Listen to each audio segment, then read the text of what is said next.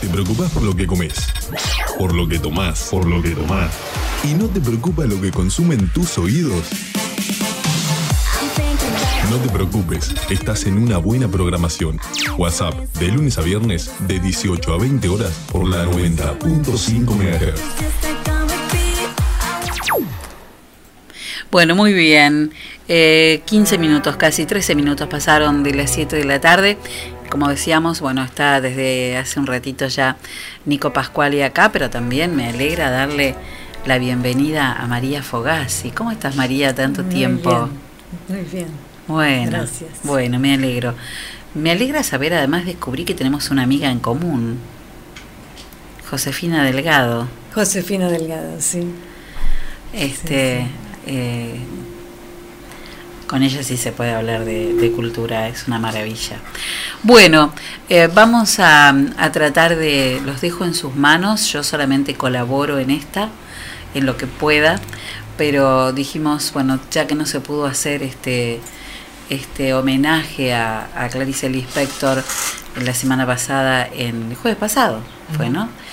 En la Casa de la Cultura, vamos a tratar de, de no dejarla pasar de hacer algo especial para esta escritora que revolucionó la, la cultura no solo brasileña, sino también este, latinoamericana y que estaría cumpliendo 100 años este año. Ya cumplió porque fue el 10 de diciembre, ¿no? El 10 de diciembre, exactamente. El 10 de diciembre. Bueno, una escritora que yo decía recién, este, estábamos hablando y me preguntan, ¿te gustó? Leo Clarice Lispector escribe lo que yo hubiera querido escribir, pero sabiendo escribir, y María me dice superlativamente. Bueno, sí, algo así. Uno, si me dicen como quién te gustaría escribir, como Clarice Lispector, absolutamente. Con el cuerpo, como decía, ¿no, Nico? Celina, y nos estaríamos uniendo entonces así a, a esta celebración que se hace en el planeta entero, que mm, llamamos la hora de Clarisa. ¿No? Estamos celebrando a esta, a esta gran escritora latinoamericana que nació en 1920 en Ucrania, en un pueblo em, perdido ahí en la llanura ucraniana, donde sus padres estaban refugiando de la violencia de la revolución rusa, y que llega a, a nuestro país limítrofe, Brasil, tan amado por ella, dos años después, en 1922. Con dos geografías y mundos tan diferentes, ¿no? Y que se transforma en el país de sus amores. A ella le va a tocar em, en su vida casarse con un diplomático y conocer varios países de Europa, vivir en Estados Unidos, en Washington, pero siempre en su corazón eh, y en su escritura eh, aparece esta pasión por Brasil, por Río de Janeiro, la ciudad donde, donde ella vivió hasta el final de sus días, ahí en, en Leme, cerquita de, del mar, a dos cuadras, una cuadra y media, ahí donde empieza la, playa de Copacabana. Como decías, eh, estamos celebrando el aniversario número 100 de su natalicio en 2020, así que por eso no queríamos dejar pasar la oportunidad de celebrarla este diciembre de 2020 acá en, General Villegas. Bueno, así que eh, como parte de este homenaje yo pensé que sería bueno homenajearla de la mejor manera posible, que es a partir eh, de la lectura de algunos de sus textos. Que es conociéndola, ¿no? Es una manera de, conocerla. Hay tanto de, ella en los textos como en todos los, los escritores, que si bien se dice nadie escribe autobiográficamente, directamente, siempre cuánto de cada escritor hay en cada texto. A veces lo que ama y a veces lo que odia, pero siempre hay. Hay una, filósofa muy reconocida en París que se llama Hélène Cixous, que es una de las grandes académicas sobre la obra de Clarice, que dijo estas maravillosas palabras. Si Kafka hubiera, hubiese sido mujer, si Rilke fuese una brasileña judía nacida en Ucrania, si Rimbaud hubiese sido madre, si hubiese llegado a los 50 años, si Heidegger hubiese dejado de ser alemán, si hubiese escrito la novela de la Tierra. Es en ese espacio donde Clarice Lispector escribe. Allí donde respiran las obras más exigentes, ella avanza. Allí donde el filósofo pierde el aliento, ella continúa. Más lejos todavía, más allá de todo saber. con estas palabras te doy la palabra, Celina, para que nos deleites con nuestro primer texto. Ah, me toca a mí el primero. Bueno, Nico eligió un texto maravilloso. Es un, un fragmento de La Mansa Alegría de Clarice Lispector. Y dice, bueno, pues la hora oscura tal vez, la más oscura, precedió a esa cosa que no quiero siquiera intentar definir. En pleno día era noche, esa cosa que no quiero todavía intentar definir es una luz tranquila dentro de mí y la llamarían alegría, mansa alegría. Estoy un poco desorientada, como si me hubiese sido quitado un corazón y en su lugar estuviera ahora la ausencia súbita, una ausencia casi palpable de lo que antes era un órgano bañado en la oscuridad diurna del dolor. No siento nada, pero es lo contrario a un sopor, es un modo más leve y más silencioso de existir. Pero también estoy inquieta. Estaba organizada para consolarme de la angustia y del dolor, pero ¿cómo me consuelo de la angustia y del dolor? Pero ¿cómo me consuelo de esta simple y tranquila alegría? Es que no estoy habituada a no necesitar consuelo. La palabra consuelo apareció sin que la sintiera y no me di cuenta. Y cuando fui a buscarla, ella ya se había transformado en carne y espíritu, ya no existía más como pensamiento. Voy entonces a la ventana. Está lloviendo mucho. Por hábito estoy buscando en la lluvia lo que en otro momento me serviría de consuelo, pero no tengo dolor para consolar. Lo sé. Ahora estoy buscando en la lluvia una alegría tan grande que se vuelva aguda y que me ponga en contacto con una agudeza que se parezca a la agudeza del dolor. Pero la búsqueda es inútil.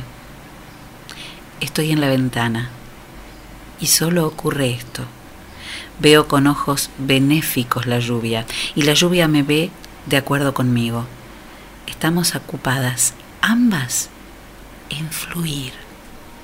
¿Cuánto me durará este estado? Percibo que con esta pregunta estoy palpando mi pulso para sentir dónde estará el dolorido palpitar de antes y veo que no está el palpitar del dolor. Solo esto. Llueve y estoy viendo la lluvia. Qué simplicidad. Nunca pensé que el mundo y yo llegaríamos a ese punto de maduración. La lluvia cae no porque me necesite. Y yo miro la lluvia no porque la necesite, pero estamos juntas, como el agua de la lluvia está ligada a la lluvia, y no estoy agradeciendo nada. No haber tomado, apenas después de nacer, involuntaria y forzadamente el camino que tomé, y habría sido, y habría sido siempre lo que realmente estoy siendo, una campesina que está en un campo donde llueve, ni siquiera agradeciendo a Dios o a la naturaleza. La lluvia tampoco agradece nada. No soy una cosa que agradece haberse transformado en otra. Soy una mujer. Soy una persona. Soy una atención. Soy un cuerpo mirando por la ventana, así como la lluvia no está agradecida por no ser piedra. Ella es una lluvia. Tal vez sea eso que podría llamarse estar vivo. No más que eso, pero eso. Vivo. Y solo vivo es una mansa alegría. Del libro Descubrimientos de Clarice Lispector. Hermoso. Qué observación, ¿no? Sí. Si uno, uno se queda pensando en, en la mínima observación que convierte en un tratado de filosofía. sí. Es, Y están va hacia lo más hondo y de Todas repente las- aparece, ¿no? Como una Claro. ola.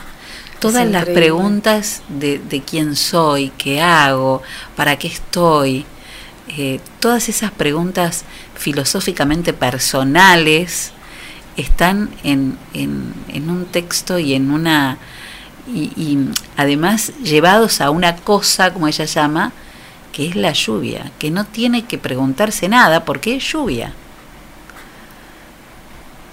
Esta, estas crónicas que, que figuran en este texto editado por Adrián Hidalgo en Argentina, el libro Descubrimientos, es muy sorprendente que este tipo de textos hayan sido publicados en el Jornal do Brasil, un, un diario de carácter popular de Brasil. O sea, cualquier persona en el Brasil del 67 abría el diario Y y leía. se los encontraba textos con semejante texto. Sí, sí. Un texto que vamos a llamar crónica, así lo llaman las editoras de este libro, pero que claramente vemos que desafía la, lo genérico de la crónica. No es una crónica común y corriente. No, no. No, no. Es una crónica que sale de lo que uno comúnmente llamaría una crónica que es de alguna manera un orden de, de un relato. Esto es un relato sin orden, ¿no? Sí, pareciera como un diario en algún momento, un diario íntimo. Claro, porque son pensamientos, pero no tienen orden.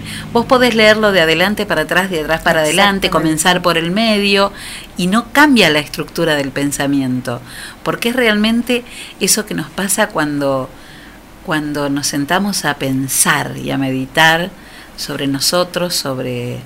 ¿no? no tenemos un orden establecido que seguir. Bueno, eso me parece que es esto, ¿no? De, de, de Clarice Lispector. Y por eso creo que cada texto solo, pequeño párrafo de Clarice, siempre tiene un sentido. Eh, hay siempre, decíamos el otro día, Nico, siempre está la pregunta.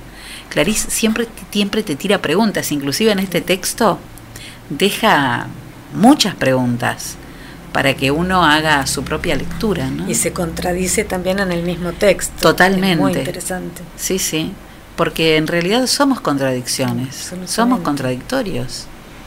Así es. Y también, eh, como decía María, eh, que ella lo vincula al diario íntimo, ¿no? A este género tan decimonómico del siglo XIX. Tiene esa fragmentariedad, ¿no? Y esa cuestión del vómito emocional que ella Sí. logra muy bien. Eh, como habíamos dicho la semana pasada cuando me entrevistaste, una de las marcas eh, características de la obra de Clarice es la ausencia de trama.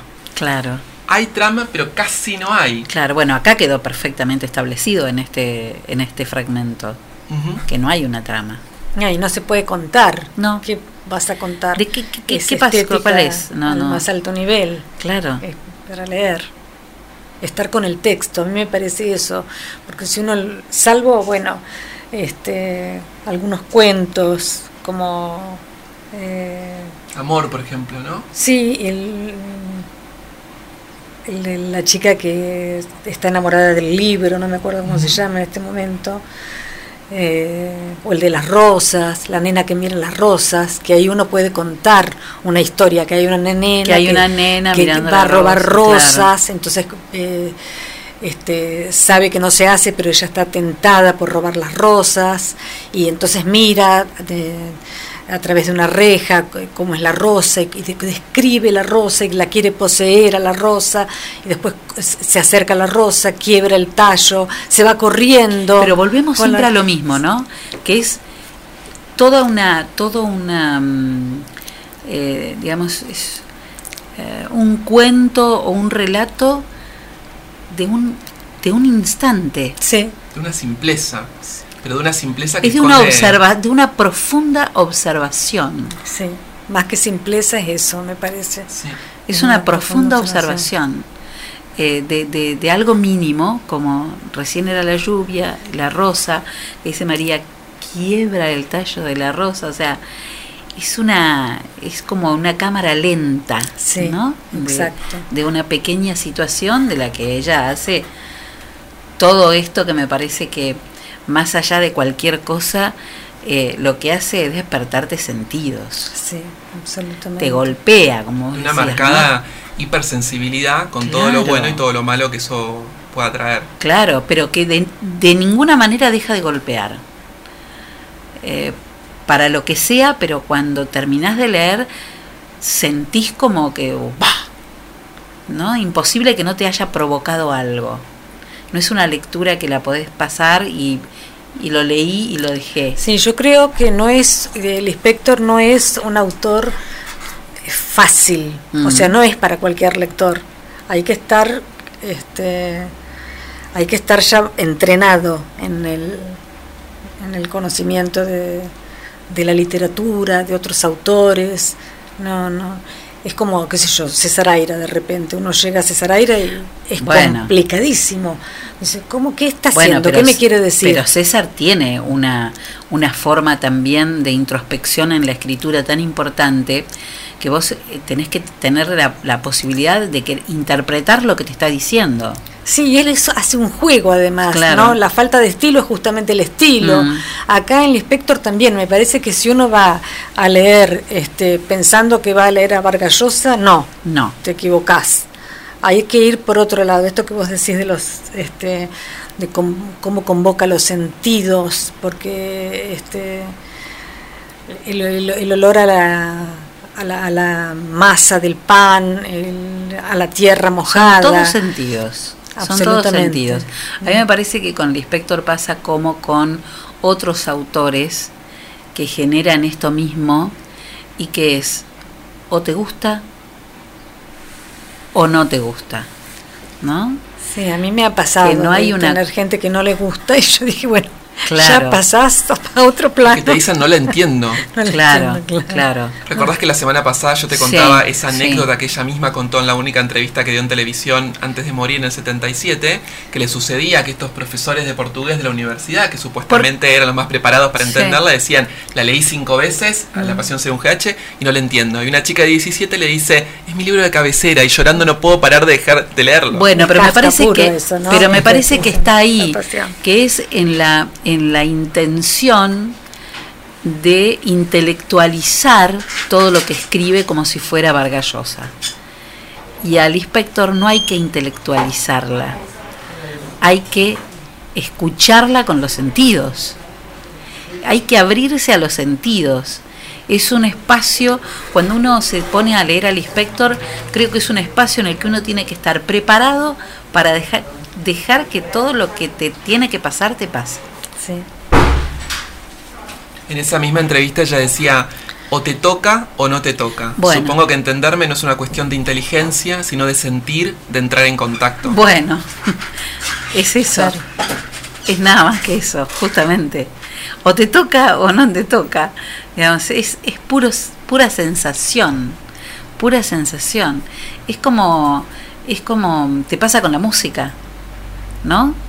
Hay música que, que, vos no necesitas, la música no se intelectualiza, la música te llega y vos sentís que, que, que, la piel, que se te pone la piel de gallina y que te conmueve y que te dan ganas de llorar. Y no hay una posibilidad de decir, bueno, a ver, porque la nota que tocó, que no. Sí, los expertos que digan que, lo, que, que, que la música se hizo porque el sonido que logró, pero lo que a uno le llega es eso de, de la, de, del punto de, conmoción que te provoca cuando, cuando lees. Borges termina su ensayo La muralla de los libros con esa frase de Benedetto Croce que dice que todas las artes aspiran a la condición de la música que es pura forma. Bueno, son cuatro notas y después es todo repetición, dicen, ¿no? Bueno, es, es más o menos eso, me parece que ahí está la diferencia del inspector con muchísimas otras mujeres que hacen de la forma literaria y del y, de la organización literaria y del cuidado y de la del cuidado de la palabra digo no y del tratamiento sintáctico y gramatical y del verso y de todo lo demás este que en, este caso este va por otro lado no lo lees pensando si sobre todo el argumento el argumento no está no está está, está difuso, pero es lo que menos importa. No está. Lo único que te queda de esto que leímos es que ella está frente a una ventana, digamos. Ahora, todo lo que podemos agregar nosotros a esa imagen de una mujer frente a la ventana, viendo llover, ¿no? Porque estoy seguro que la imagen que vos te harías María es diferente a la que se haría Nico y es diferente a la que me haría yo, porque cada uno de nosotros le agregaríamos nuestras las cosas que nos produce el texto. incluso a través del tiempo. A leer la Clarice en marzo no es lo mismo que leerla No es en lo diciembre. mismo que en diciembre, Pero claro. es, eh, particularmente y significativamente uno de esos textos en los que realmente... Y eh, fíjate que ella no hace ninguna referencia a que pueda ser ni verano, ni invierno, ni, ni nada. O sea que es increíble. Es maravillosa. Es Será porque en Río de Janeiro siempre viven en un verano eterno. También, También, también, sí. también, también, también, seguramente. Hoy am, la, la escuchaba a Silvia Hoppenheim, escritora argentina, que decía que a Clarice no la amamos por identificación. Ella consigue hacer la angustia algo extático. Y eso es, es, es maravilloso, ¿no? Poder elevar la angustia, algo tan negativo como la angustia para nuestra cultura, en algo que tiene las características del éxtasis. Mm. Y en mi lectura de Clarice Lispector encuentro esto todo el tiempo, como si ella nos estuviera eh, ampliando el vocabulario de los sentimientos y de las sensaciones. Una percepción absolutamente expandida. Claro, es no sé cómo explicar lo que siento. Bueno, Clarice te da las palabras para explicar lo que sentís. Y esa sería una muy buena razón por la cual leer a Clarice Leer- Lispector. hay que leerla, sí. Lean a Clarice Lispector. Yo creo que si alguien me dice, mira, no, no, no me gusta, no la entiendo, yo diría, no trates de entenderla. No trates de entenderla. Sentate a leerla y pensá que, que la estás escuchando. ¿no? Sí, un viaje, que te vas de sí, viaje. sí, sí. Es así. Como decíamos la otra vez, ¿no? La, la relación con la meditación. ¿Pero Totalmente. qué me va a pasar? ¿Pero tengo que poner la mente en blanco? Sentate, deja ir todos los esfuerzos, respira profundo. Claro, la Y meditación- Puede que te suceda, puede que no, yo no te lo puedo asegurar. que es que la meditación no es tener la mente en blanco. La meditación es lograr concentrarse en una cosa. Que El te foco. atraviese El foco, El como foco. decía Patanjali en los Yoga Sutras. el foco. Bueno, le doy la palabra a María. A ver, ¿Qué nos vas a leer, María? Yo tengo este, un texto de, de crónicas inéditas, cinco relatos y un tema. Esta historia podría llamarse Las estatuas. Otro nombre posible es El asesinato y también Cómo matar cucarachas. Haré entonces por lo menos tres historias verdaderas, porque ninguna de ellas desmiente a la otra, aunque una sola serían mil y una sí mil y una noche me dieran. La primera, cómo matar cucarachas, comienza así. Me quejé de las cucarachas. Una señora oyó mi queja. Me dio la receta de cómo matarlas, que mezclara en partes iguales azúcar, harina y yeso. La harina y el azúcar se atraerían. El yeso achicharraría lo de adentro y así hice. Murieron. La otra historia es la primera en realidad y se llama El asesinato y comienza así. Me quejé de las cucarachas. Una señora me oyó, sigue la receta, y entonces entré el asesinato. La verdad es que me había quejado de las cucarachas solo en abstracto, que ni mías eran, pertenecían a la planta baja y escalaban los caños del edificio hasta llegar a nuestro hogar. Solo fue en el momento de preparar la mezcla que ellas se volvieron mías también. En nuestro nombre entonces comencé a medir y a pesar los ingredientes en una concentración un poco más intensa. Un vago rencor me había poseído, un sentido de ultraje. De día las cucarachas eran invisibles. Nadie creía en el mal secreto que roía una cosa tan tranquila, pero si ellas, como los males secretos, dormían de día, allí estaba yo preparándoles el veneno en la noche, meticulosa, ardiente, avivada de la larga muerte, y un miedo excitado y mi propio mal secreto me guiaban. Ahora yo solo quería gélidamente una cosa, matar cada cucaracha que existe. Maravillosa. es maravilloso. Pensar en lo ardiente que puede estar uno preparando el veneno para matar a una cucaracha. Y sí. todas las metáforas posibles Sí, que de sí, eso sí. se Ella indaga en ella todo lo que puede. Todo lo que puede. Llega a la llaga, ¿no? Eh, claro, no, no, no. De, la nada, volvemos a lo mismo, de la nada. Y recordemos que esto es una crónica que salió en el diario. Ella está como compartiendo con los lectores cuatro argumentos que se le ocurrieron, cinco argumentos sobre un mismo tema. Comparte su laboratorio de escritura con los lectores. Es maravillosa. Es increíble, es increíble. Yo les quiero preguntar, al oyente, para el oyente que nos está escuchando, ¿qué libro de Clarice hay que leer primero? ¿Por dónde se puede empezar, María? ¿Qué decís? ¿Vos qué recomendarías? Revelación de un mundo, no sé, no sé, la verdad que no sé, las palabras, el silencio, silencio, silencio. Yo, el libro, el primero que leí fue Silencio. Que es una colección de cuentos, ¿no? Son fragmentos cortos. Ah. Sí, son textos cortos. Ese es el primero que yo leí. Este, es probable la mejor manera de empezar a conocerla. Claro, sí. Silencio no sé si es fácil conseguirlo ahora con esto de que no se puede importar libros.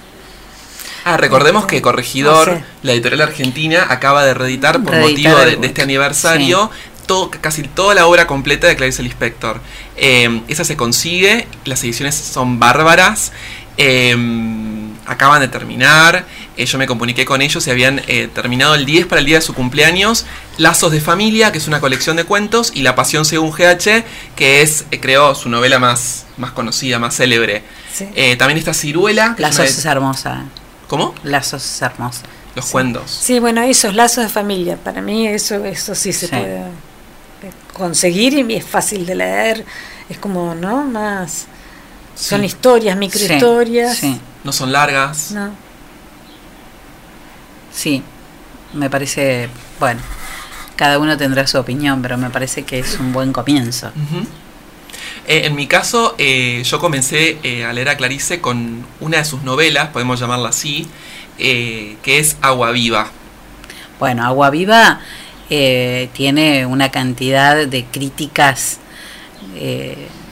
de distintos, este, de distintos tenores, ¿no? Desde aquellos que han, quedado en agua viva, como un agua viva, y aquellos que, como vos decís, no pudieron comprenderla. Eh, pero me parece que también es uno de los grandes libros de, del inspector. A mí el que más me gusta es La Pasión, según GH. Las novelas. De La Pasión según GH, miren, lo traje acá. Es muy interesante porque es un libro que comienza con una advertencia que nos deja la escritora, que dice lo siguiente. Ah, bien. Este libro es como cualquier libro, pero me sentiría contenta si lo leyesen únicamente personas de alma ya formada aquellas que saben que el acercamiento a lo que quiera que sea se hace de modo gradual y penoso, atravesando incluso lo contrario de aquello a lo que uno se aproxima. Aquellas personas que, solo ellas, entenderán muy lentamente que este libro nada quita a nadie. A mí, por ejemplo, el personaje de GH me fue dando poco a poco una alegría difícil, más alegría al fin. ¿Qué habrá querido decir con personas de alma ya formada. Sí, y alegría difícil, ¿no? Que uno dice, ¿cómo adjetivas? ¿No? Una cosa, alegría difícil. Es increíble. Es que es lo que, a ver, uno lo dice de otra manera, pero como vos dijiste, lo dice superlativamente. Porque cuántas veces nosotros decimos, la alegría no es un estado permanente de una persona. Aún así podemos decir que es una persona alegre. Entonces, para que seas alegre, pese a todas las cosas que la vida te provoca o te, o te con la vida te hace enfrentar, es una alegría difícil. Y nos introduce a un, a un nuevo espectro, creo, de los sentimientos, ¿no? Una palabra como alegría que está tan vinculada a, a lo positivo, a lo manso, se puede transformar simultáneamente en una alegría difícil. A lo naif, si querés, ¿no? Porque la palabra alegría no es como felicidad. Eh, no es igual alegría que felicidad. La alegría es algo más, más etéreo, más este, como hasta, te diría, más uh, inconsistente. Estás alegre, más. La felicidad es otra cosa, pero la alegría difícil es es difícil. es difícil. sí, recuperar también el sentido profundo de palabras como alegría. A mí me parece que alegría es una palabra inmensa, que bueno, eh, el derrotero cultural la, ha por ahí enterrado o, o, o, colocándola en esferas de sentido bastante restringidas. Entonces creo que es un placer y al mismo tiempo una sorpresa y, y un extrañamiento leer a Clarice ampliándonos. Es como, hay algo, eh, hoy decía uno de los, uno de los eh, investigadores que dirige la colección Vereda Brasil, que es esta, esta colección de corregidor que, nació en 1999, que edita además de Clarice a otros autores brasileños contemporáneos, que cuando uno lee a Clarice pareciera como que se nos cambia la, la respiración. Es una lengua muy viva. Ella hace algo en el lenguaje. Em, llevó, decía Silvia Hoppenheim hoy, la lengua al borde de lo decible. Pues sabes que creo, escuchándote hablar esto, ¿no? Escuchándolos ambos, pero que aquellos que todavía no han debutado, que no han, este, que son vírgenes del inspector, deberían comenzar leyéndola en voz alta. Deberían e-, empezar leyendo el texto en voz alta, porque la lectura en voz alta te permite crear el, el, momento, ¿no? Recrear el momento. Me parece que yo, ahí es donde yo al revés pienso. Vos introspección. sí, yo pienso que hay que estar con el texto. Este, hay que estar ahí con la sí, hacia vos introspección hacia adentro. Sí, Sí, encontrándotelo, pero lleva eso el inspector. Yo he hecho un ciclo de narraciones del inspector y me, ha ido muy bien y fui muy feliz. Pero te gusta más cuando te Pero será porque es, parte de mi vida esta mujer, así. Entonces, eh, como iba, iba, a salir bien ese ciclo, como que ya de antemano, ¿no? Sí, sí, sí, sí. Pero a mí me gusta estar con el texto, así como tiene Nico todo, todo subrayado, los míos también están subrayados porque en esto, ¿no? La, la alegría difícil uno está ahí subrayando. Los libros deben estar subrayados. Sí, por supuesto. y rayados y llamados y con dibujitos y ir a tal lado, eh, volver. Ese es el libro de un lector. Y después cada uno tiene, viste, cada uno tiene su esquemita con los colores, qué colores usa claro, cosa. Claro. Este, me remite a mí en tal año, entonces uno va. Y después cuando los relees, también es bueno volver a escribir la fecha. Yo vuelvo a escribir la fecha. Y para ver qué estaba pasando en esa época. En ese momento. Antes, claro. Digo, a ver qué me pasaba, qué estaba, qué estaba viendo. Digo, ¿cómo no vi esto? Bueno, estoy en otro momento de mi vida. También lo hablamos eh, el otro día esto, ¿no? Que los libros, y bueno, y en este caso el inspector más que ningún otro, pero hay muchos autores de libros, eh, a mí me pasa con, con mi libro, con o mi, escritor de cabecera que es Kundera. Yo... Eh, hay un libro que necesariamente debo hacer una lectura, aunque sea parcial, una vez por año. Porque ¿Cuál es? ¿Cuál es? La insoportable levedad del ser es un libro al que tengo que remitirme todos los años para, para, para verme en el espejo de mi, de mi cambio. Digamos, es, es un libro, son, es un texto que te muestra tu propio cambio. Entonces vos decís, como dice María, ¿cómo esto no lo vi? Bueno, es que el año anterior hubiera sido imposible verlo. Sí, uno era otro, ¿no? Como esto, esta mujer que son múltiples, múltiples Lispector, que son muchas. Nadie se baña dos veces en el mismo río. Exacto. ¿No? Esas son somos multitudes, dijo Walt Whitman también. También, y somos multitudes. Cada uno de nosotros somos multitudes. Yo quiero que quede claro que no es solamente nuestra impresión de que Clarice es una escritora del misterio. En su época, eh, miren, hay un un colega de ella, Cayo Fernando Abreu, a, quienes, a quien les recomiendo enfáticamente que lean, murió muy joven en la, epidemia de, SIDA, él decía, yo no sé si lo que Clarice hace es solo literatura, la palabra parece inadecuada, no parece decirlo todo, algo queda fuera, pero no sé bien qué.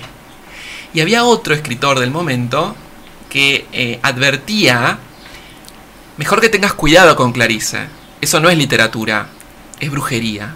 De hecho, Clarice fue invitada a un congreso de, brujería que se hizo en, en, Medellín, creo. ella tiene esto. Donde Eh, además en Colombia toda esta cuestión Sí. tiene toda una, una, una raíz eh, Claro. muy importante, ¿no? Todo lo, todo lo relacionado con el tema.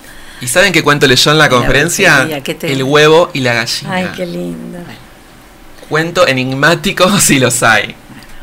Vos decías, Nico, este, que le resignificó nuevamente la palabra alegría. Entre que- tantas otras. Entre tantas otras, que la damos como. que le damos un significado casi pueril, te diría hoy, ¿no? Cualquier cosa es alegre, como cualquier cosa es divina. Y te dices, ¡ay, qué divino! Todo, todo es divino, todo. ¡ay, qué alegre que es! Bueno, pero no siempre fue así. A lo mejor Clarice resignificó la alegría como, como esto. Esto puede ser una alegría difícil, ¿no? Mira.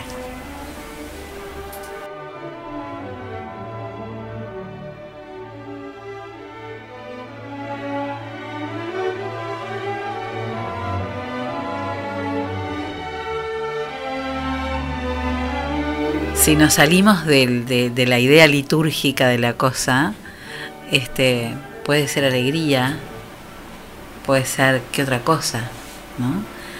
Puede estar Lispector en medio de este himno a la alegría, no la veo yo a Lispector acá. Pero, pero digo, es una resignificación de la alegría. Sí, seguro. Totalmente.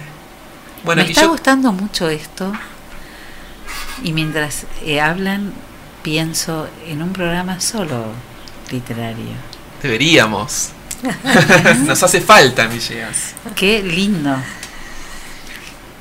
Yo quiero. mm, Quisiera cerrar leyendo mm, un texto que Clarice escribió a los 21 años, cuando no era conocida, cuando era una joven que había decidido irse de su, de su ciudad de Recife en el nordeste a estudiar a Río de Janeiro, una mujer judía, a estudiar Derecho. Ella alquilaba un cuartito y fue donde escribió su primera novela acerca del, del corazón salvaje. Pero antes de esa primera novela, ella escribió algunos textos que algunos se mantuvieron inéditos, otros fueron publicados en revistas. Este que voy a leer a continuación es un texto inédito. Se llama Cartas a Ermengardo. Y la carta comienza así. Mi querido Ermengardo, en verdad te lo digo, felizmente existes. A mí me bastaría solo con la existencia de una criatura sobre la tierra para satisfacer mi deseo de gloria, que no es más que un profundo deseo de cercanía. Porque me engañé cuando hace tiempo imaginé que era real mi antiguo deseo de salvar, de salvar a la humanidad. Malgré ella. Ahora solo deseo a alguien, además de mí misma, para que pueda probarme. Y en ese regreso a Idalina comprendí qué tan bello y tan imposible como aquel otro sueño es el de intentar salvarse a sí mismo. Y si es tan imposible, ¿por qué encaminarme entonces hacia esa nueva ciudadela que sería ahora una pobre mujer perturbada? No lo sé. Tal vez porque es necesario salvar algo. Tal vez por la conciencia tardía de que somos la única presencia que no nos dejará hasta la muerte. Y por eso nos amamos y nos buscamos a nosotros mismos. Y porque mientras existamos, existirá el mundo y existirá la humanidad. Es así como, después de todo, nos unimos a ellos. Y todo eso que estoy diciendo es solo un preámbulo para justificar mi placer de darte tantos consejos. Porque dar consejos es otra vez hablar de uno mismo. Y aquí estoy yo. Pero, después de todo, puedo hablar con la conciencia en paz. No conozco nada que dé tantos derechos a un hombre como el hecho de vivir. Este preámbulo también sirve como disculpa. Es que siento, incluso a través de las palabras más dulces, que el milagro de que respires me inspira. Es mi destino de tirar piedras. Nunca te enfades conmigo por eso. Algunos han nacido para tirar piedras. Y después de todo, ¿por qué está mal lanzar piedras si no es porque alcanzarán cosas tuyas o de los que saben reír y adorar y comer? Una vez aclarado este punto, y ahora que ya se me permite tirar piedras, te hablaré de la quinta sinfonía de Beethoven. Sentate. Estira las piernas, cierra los ojos y los oídos. No te diré nada durante cinco minutos para que puedas pensar en la quinta sinfonía de Beethoven. Intenta. Esto sería mejor aún si lo consigues, no pensar en palabras, sino crear un estado de sentimiento. Intenta parar todo el torbellino y dejar un hueco para la quinta sinfonía.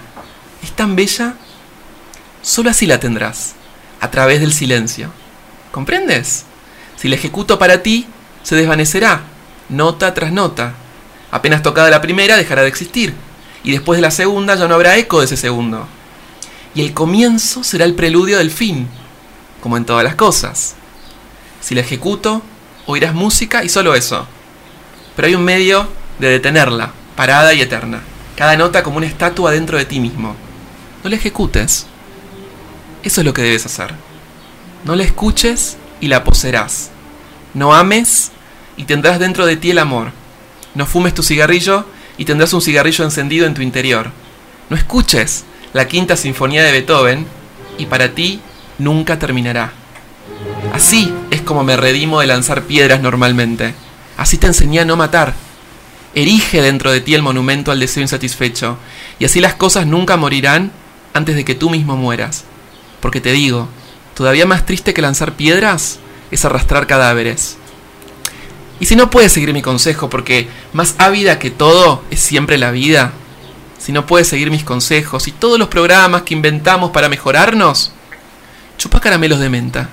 Son tan frescos, tuya y Dalina.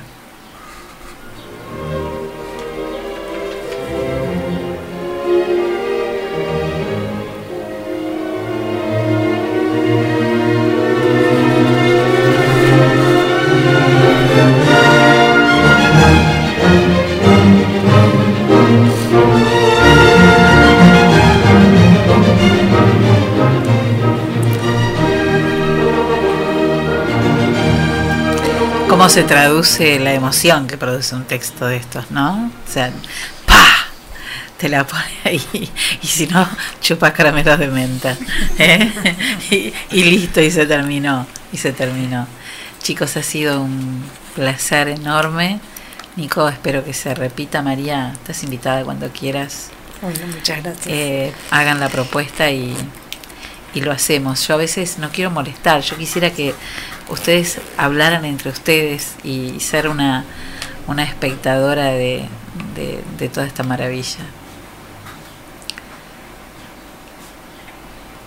Qué linda la literatura. Sí. Increíble. quedé, quedé con el, el último texto, pensar que tenía 21 años.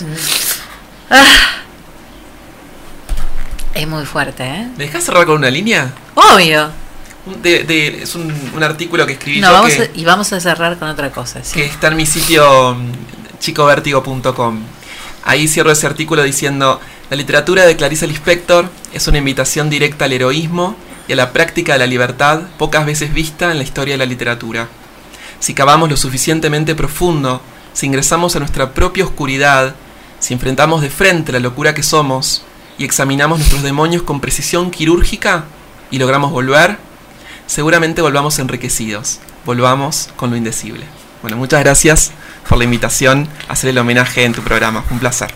Gracias Hermoso, María por venir. Hermoso, Gracias hermoso lo tuyo y no quiero dejar esto porque yo sé que está escuchando.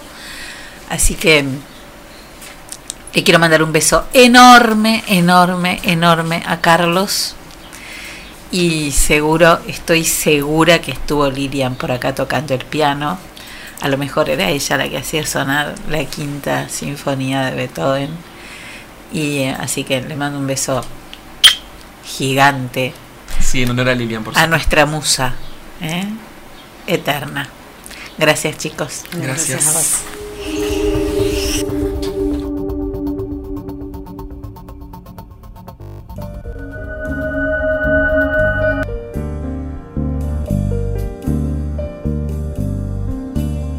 Sentados en corro, merendábamos